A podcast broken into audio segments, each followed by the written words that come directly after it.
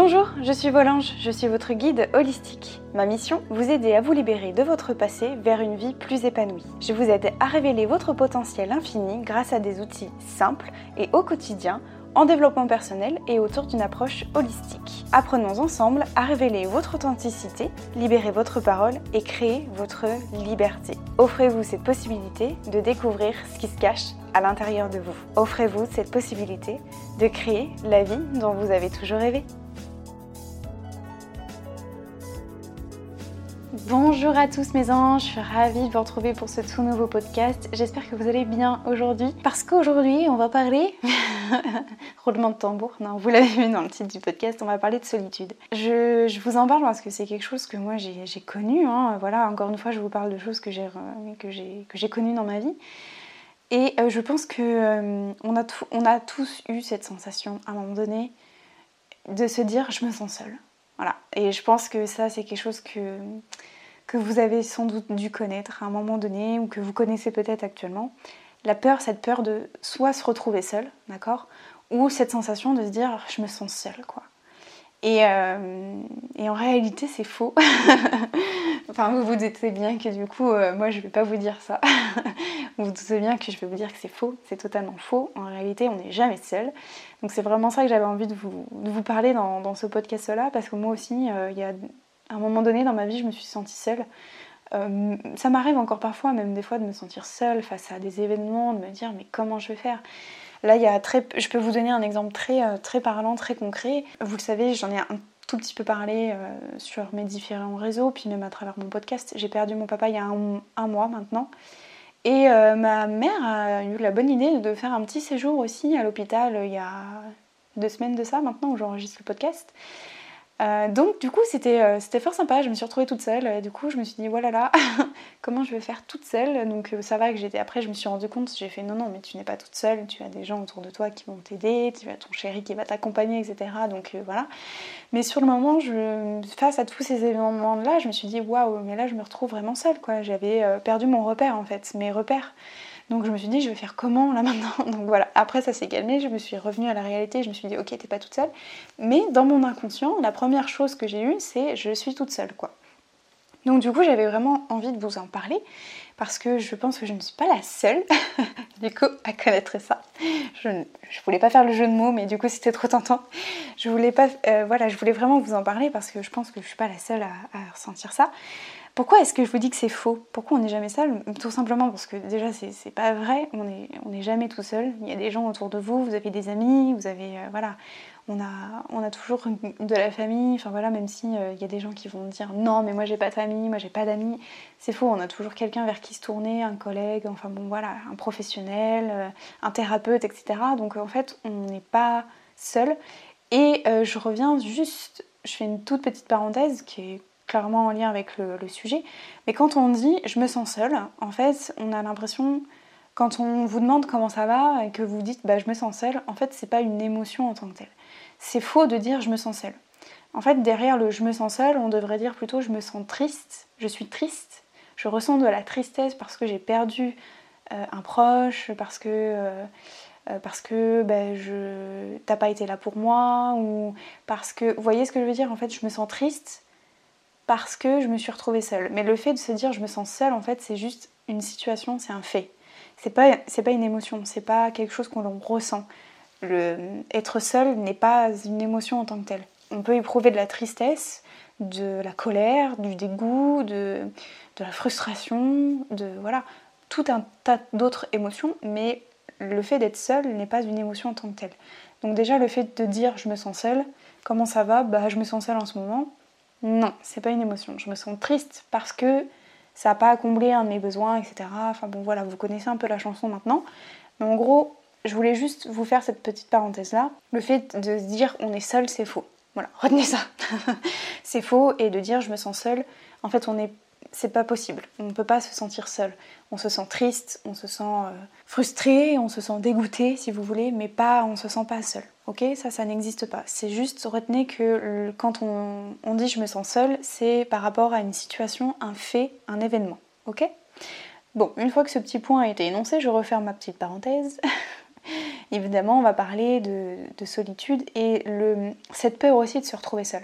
Ok je sais que j'avais fait un sondage aussi il n'y a pas longtemps sur, euh, sur Instagram. Je vous avais demandé quelle était votre plus grande peur. Alors, ce qui revenait souvent, c'était la peur de l'abandon. Donc ça, je vous renvoie à mon podcast de la semaine dernière. Du coup, j'en ai un petit peu parlé sur les 5 blessures de l'âme. Mais aussi, j'ai remarqué qu'il y avait aussi la peur de se retrouver seul. La peur d'être seul en fait. Donc c'est vraiment de ça qu'on va parler aujourd'hui. Et je parle du fait d'être seul par rapport à un événement de... qui nous est arrivé. ok? Par rapport à la perte d'un proche, par rapport à un événement quel qu'il soit. Je ne vais pas parler de, de, la solitude dans les moments où on prend du temps pour soi, où on dit que la solitude c'est bien pour se faire de l'introspection, etc. Vous voyez ce que je veux dire? Moi je vous parle vraiment de la solitude quand on se retrouve face, seul face à un événement, à une situation, un élément, quelque chose, un fait, ok?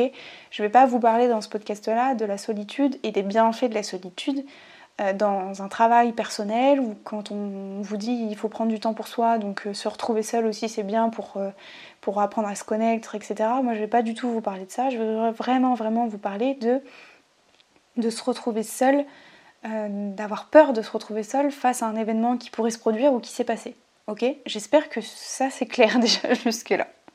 Je vais vraiment vous parler de la solitude face à un événement qui est traumatisant donc là, je, vous renvoie à mon histoire par exemple, quelque chose qui vous hante ou euh, voilà, qui vous tracasse, qui, vous hante, que vous savez pas quoi faire, vous savez pas s'il faut prendre la parole ou pas, qu'est-ce qu'il faut faire, comment est-ce qu'on doit réagir. C'est vraiment ça en fait que je voudrais vous parler. Comment faire face à une situation quand on est seul en fait. Et là, je reprends vraiment mon histoire euh, à mes 18 ans quand ma mémoire elle est revenue, quand je me suis souvenue de mon agression sexuelle, j'ai décidé d'en parler à personne en fait. Je me suis vraiment retrouvée seule face à ça. Je ne savais pas quoi faire. Est-ce que je devais prendre la parole? Puis j'avais peur d'en parler parce que j'avais honte, parce que je me suis dit, bah, il va m'arriver, on va s'en prendre à moi, on va s'en prendre à ma famille. Donc du coup j'avais peur, donc du coup j'en parlais pas, d'accord? Mais je me suis retrouvée seule face à mes images, face à toutes mes angoisses, etc. J'espère que du coup là vous me voyez venir, que c'est beaucoup plus clair pour vous. J'ai remarqué aussi qu'on a cette sensation d'être seul. Euh, pourquoi est-ce qu'on a cette sensation qu'on se sent seul face à un événement? Parce qu'on est incompris. En fait, c'est vraiment ça, c'est qu'on ne se sent pas compris. Ou alors on va se dire, mais de toute façon, je vais pas en parler parce que je serai pas comprise de toute façon. Personne va me croire, personne va m'entendre, personne va m'écouter, personne va me comprendre en fait. Et c'est pour ça aussi qu'on que finalement on garde des choses euh, traumatisantes en nous parce que et que du coup on va nourrir cette solitude là, qu'on va rester seul face à ça parce que tout autour à l'extérieur de nous, bah, on va se dire mais non mais personne ne va me croire, personne ne va me comprendre, personne ne sait vraiment et va se mettre à ma place, donc pourquoi est-ce que j'en parlerai? Donc finalement on reste dans cette solitude face à des images, face à un événement, face à la perte d'un proche, etc. Peu importe, ok? Et même j'irai encore plus loin, on se dit même parfois, moi c'est pour vous dire c'est vraiment du vécu, si j'en parle, si je le dis à quelqu'un, si je me confie à quelqu'un, bah, en fait je vais, je vais me retrouver encore plus seule parce que la personne, comment elle va réagir en face de moi en fait?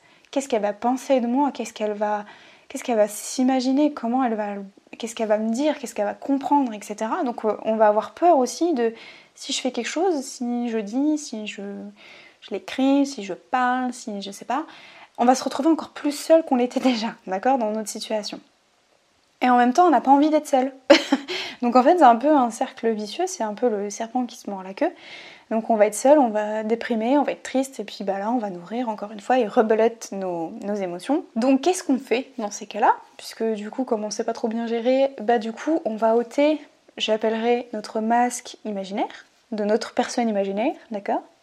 Mais si, je suis sûre que vous la connaissez. Vous savez, cette personne-là, vous savez, elle fait semblant que tout va bien, qu'on dit que ça va tout le temps, on dit oui à tout, on se laisse entraîner parce que du coup c'est plus classe de se laisser entraîner dans des trucs et tout.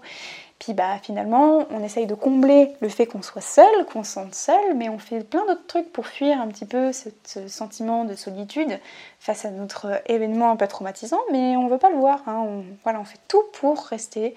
Puis on met un joli masque euh, comme une sorte de maquillage. Hein. On maquille bien tout, on fait que tout va bien, et puis hop, c'est bon, tout va bien, etc. Jusqu'à devenir quelqu'un d'autre pour éviter à tout prix qu'on fasse euh, petit coucou à notre solitude et à notre mal-être profond, ok? Je pense que j'ai bien résumé la situation. bon, le but c'est pas que C'est justement c'est que ça, ça, vous, ça vous marque quoi. Donc à partir de là, et c'est là qu'est tout l'intérêt du podcast, j'y arrive, c'est qu'on a deux choix. Vous avez deux possibilités en fait. Soit vous décidez de, bah, de continuer de rester seul, d'accord, avec votre histoire ou votre événement qui vous a marqué, soit on reste seul face à ça, tout simplement parce que bah, des fois on n'est pas prêt à faire face aussi. Donc euh, des fois c'est ok de, ouais, de, se laisser du temps, de se dire bah, je suis pas prête à en parler, je suis pas prête à y faire face, je suis pas prête à voir la perte de, mon père, de mon proche, etc. Je suis pas prête à ça pour l'instant, j'ai pas envie de le voir, de l'accepter, de, voir ça. Ça peut être quelque chose.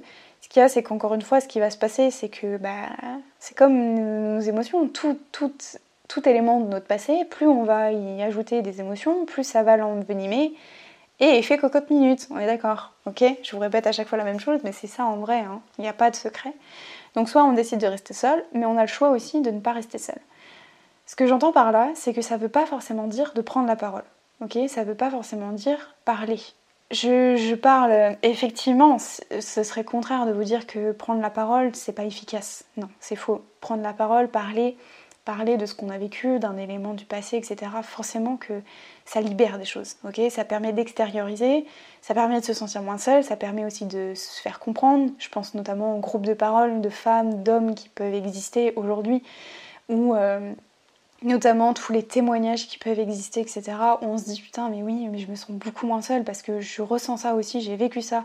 Même si c'est différent, mais on ressent les mêmes choses. Tout est lié en fait toutes nos émotions, nos blessures, etc., sont toutes liées, quoi qu'il arrive.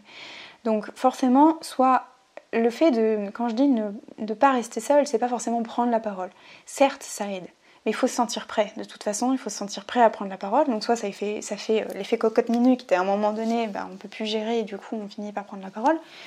Mais c'est pas forcément prendre la parole. Ça peut être aussi de d'écrire de, aussi. Ça peut être de de, lire des témoignages aussi, de, voilà, de, se documenter, sur, euh, de faire un travail juste perso sur soi, sur le, ce qui est le deuil, euh, ce qui est euh, le divorce, voilà, la blessure de l'abandon, enfin j'en sais rien, vous voyez, tout, tout ça, ça peut être sur les violences sexuelles, de lire des témoignages là-dessus, de participer à des groupes de parole, de, de ne pas participer, de faire un travail sur soi, enfin il y a plein de choses en fait ce que je veux dire, parce qu'on a l'impression que pour être seul, il faut parler. Pas forcément en fait. C'est un choix en fait. De prendre la parole, c'est un choix. C'est se responsabiliser. À un moment donné, oui, c'est sûr que ça, peut vous aider de prendre la parole. Mais il faut y être prêt, ok? Et des fois, on n'est pas prêt. Mais c'est ok aussi, ok? Donc du coup, il y a plein d'autres méthodes pour justement ne pas être seul. Donc, comme je vous disais, ça peut être de lire des livres, des articles de blog, de regarder des vidéos YouTube sur le sujet qui vous concerne, sur les thèmes qui vous concernent, sur les blessures que vous avez, sur tout un tas de, trucs autour de, votre passé, de cet élément du passé qui, vous travaille, qui vous ronge, d'accord? Mais en réalité, tout ça pour vous dire qu'on n'est pas seul. Parce qu'il y a forcément quelqu'un un jour qui a parlé du viol, de, des violences sexuelles, d'un divorce, de la blessure de l'enfance, de, je sais pas, du manque de confiance en soi, euh, d'une séparation amoureuse. Il y a forcément quelqu'un sur Internet, dans des livres, et même tous les développements personnels, les livres qui sont à disposition, euh, je pense aussi aux philosophes sur le bonheur, etc. Il y a forcément quelqu'un qui a parlé à un moment donné de ce qui nous ce qu'on nous on a vécu aussi. Donc déjà ça, le fait de se dire ah ouais, il y a quelqu'un qui a parlé de ça et je me reconnais là-dedans, du coup ça fait se sentir moins seul. Juste ça. Après évidemment, on peut se faire accompagner. Mais ça c'est un choix. On peut essayer de se faire accompagner, on peut parler à notre euh, meilleur ami, à notre petit copain, avec qui on va être vraiment en confiance. On peut prendre la parole, ça, mais ça, peut venir après en fait. Ce que je veux vous faire comprendre, c'est que être seul, c'est pas forcément prendre la parole. Ça peut être différentes choses, ça peut être d'écrire, écrire pour poser à plat ce qu'il y a euh, sur euh, le papier, ce qu'il y a dans notre tête. Ça permet aussi de, faire un espèce de d'aperçu et puis de prendre du recul. Donc de se sentir moins seul. Ça peut être d'aller voir un thérapeute, ça peut être tout un tas de choses en fait. De lire des témoignages, de. Euh, enfin voilà, il y a plein de choses aussi, de, consommer du contenu euh, sur différentes plateformes qui parlent du thème qui vous intéresse, etc. Donc voilà. C'est savoir s'accompagner, peut-être prendre la parole ou trouver une alternative à ça. Ça peut être aussi de se sentir soutenu ça peut être aussi important par euh, les membres de votre famille, ou si c'est trop compliqué d'en parler à votre famille, ça peut être un thérapeute euh, qui va vraiment vous aider dans votre reconstruction, dans une étape de deuil ou toute autre étape, ce que vous voulez. Ça peut être des livres, des articles, comme je vous disais, peu importe en fait. Le, le but de ça, c'est vraiment de se reconnecter en fait de vous dire ah ouais en fait je, ne suis pas seule, il y a quelqu'un d'autre qui a connu ça, qui a traversé. Comment est-ce qu'elle a fait en fait pour, pour se sortir de cette étape-là? Comment elle a fait pour euh, je sais pas moi, se sortir d'une rupture amoureuse, comment elle a fait Si aujourd'hui c'est votre cas, vous euh, avez euh, rompu, qu'est-ce que qu'est-ce que qu'est-ce que cette personne a mis en place pour se sentir mieux Si vous pensez que ouais c'est nul de toute façon, tous les hommes ils sont tous mauvais, ils trompent, etc. machin. Euh, qu'est-ce qu'elle a mis en place cette personne-là? Peut-être qu'elle a vécu aussi ça. Peut-être que vous pouvez échanger directement avec elle. Peut-être que vous pouvez en parler. Vous pouvez témoigner. Enfin voilà, il y a plein de choses. On va se dire ah mais ouais en fait, mais je comprends ce qu'elle dit parce que moi aussi j'ai vécu ça. Et du coup je me sens moins seule. Ok? Donc du coup, l'exercice que je voudrais vous donner cette semaine, c'est déjà, dans un premier temps, vous notez je ne suis pas seule. Ok? Je veux que vous notez en gros, vous le soulignez, vous le surlignez, vous mettez de la couleur en majuscule, en gras, comme vous voulez. Je veux que vous notiez que vous n'êtes pas seul. Ok? Vous n'êtes pas seul. Vous écrivez je ne suis pas seul. Ensuite, vous allez noter, toujours, vous munissez d'un petit carnet au stylo, puis vous allez noter quelqu'un que vous connaissez dans votre entourage, sur internet, sur YouTube, sur les podcasts, sur un compte Instagram, enfin peu importe, quelqu'un que vous connaissez qui a vécu la même chose que vous ok? Vous notez cette personne-là et je vous invite vraiment à lire ce qu'elle fait, à consommer son contenu, à échanger avec elle. Vous faites ce que vous voulez. Si vous voulez lui parler, vous allez lui parler. Quelqu'un que vous connaissez qui euh, a déjà vécu ce que vous avez vécu. ok? Et n'hésitez pas à aller échanger avec elle. Je suis sûre que cette personne-là sera, sera bienveillante, vous accueillera, consommez son contenu, écoutez ce qu'elle vous dit. Si je parle, toujours de la rupture amoureuse, donc euh, quelqu'un qui a vécu ça, qui parle de, qui témoigne des outils, de différentes autres choses, etc. Posez-lui des questions, allez lire ce qu'elle fait, ou écouter ce qu'elle fait, ou voir ce qu'elle fait, peu importe. Ok? Troisième étape de l'exercice, c'est vous allez noter toutes les émotions que vous ressentez quand vous ressentez ce sentiment d'être seul. C'est important de savoir qu'est-ce que vous ressentez. Est-ce que vous êtes triste? Est-ce que vous êtes en colère? Est-ce que vous êtes frustré? Est-ce que vous avez de la honte, de la culpabilité? Quels sont les sentiments qui se cachent derrière le je me sens seul ok? Je rappelle que le, je me sens seule, c'est pas une émotion, c'est quelque chose qui en cache justement une émotion.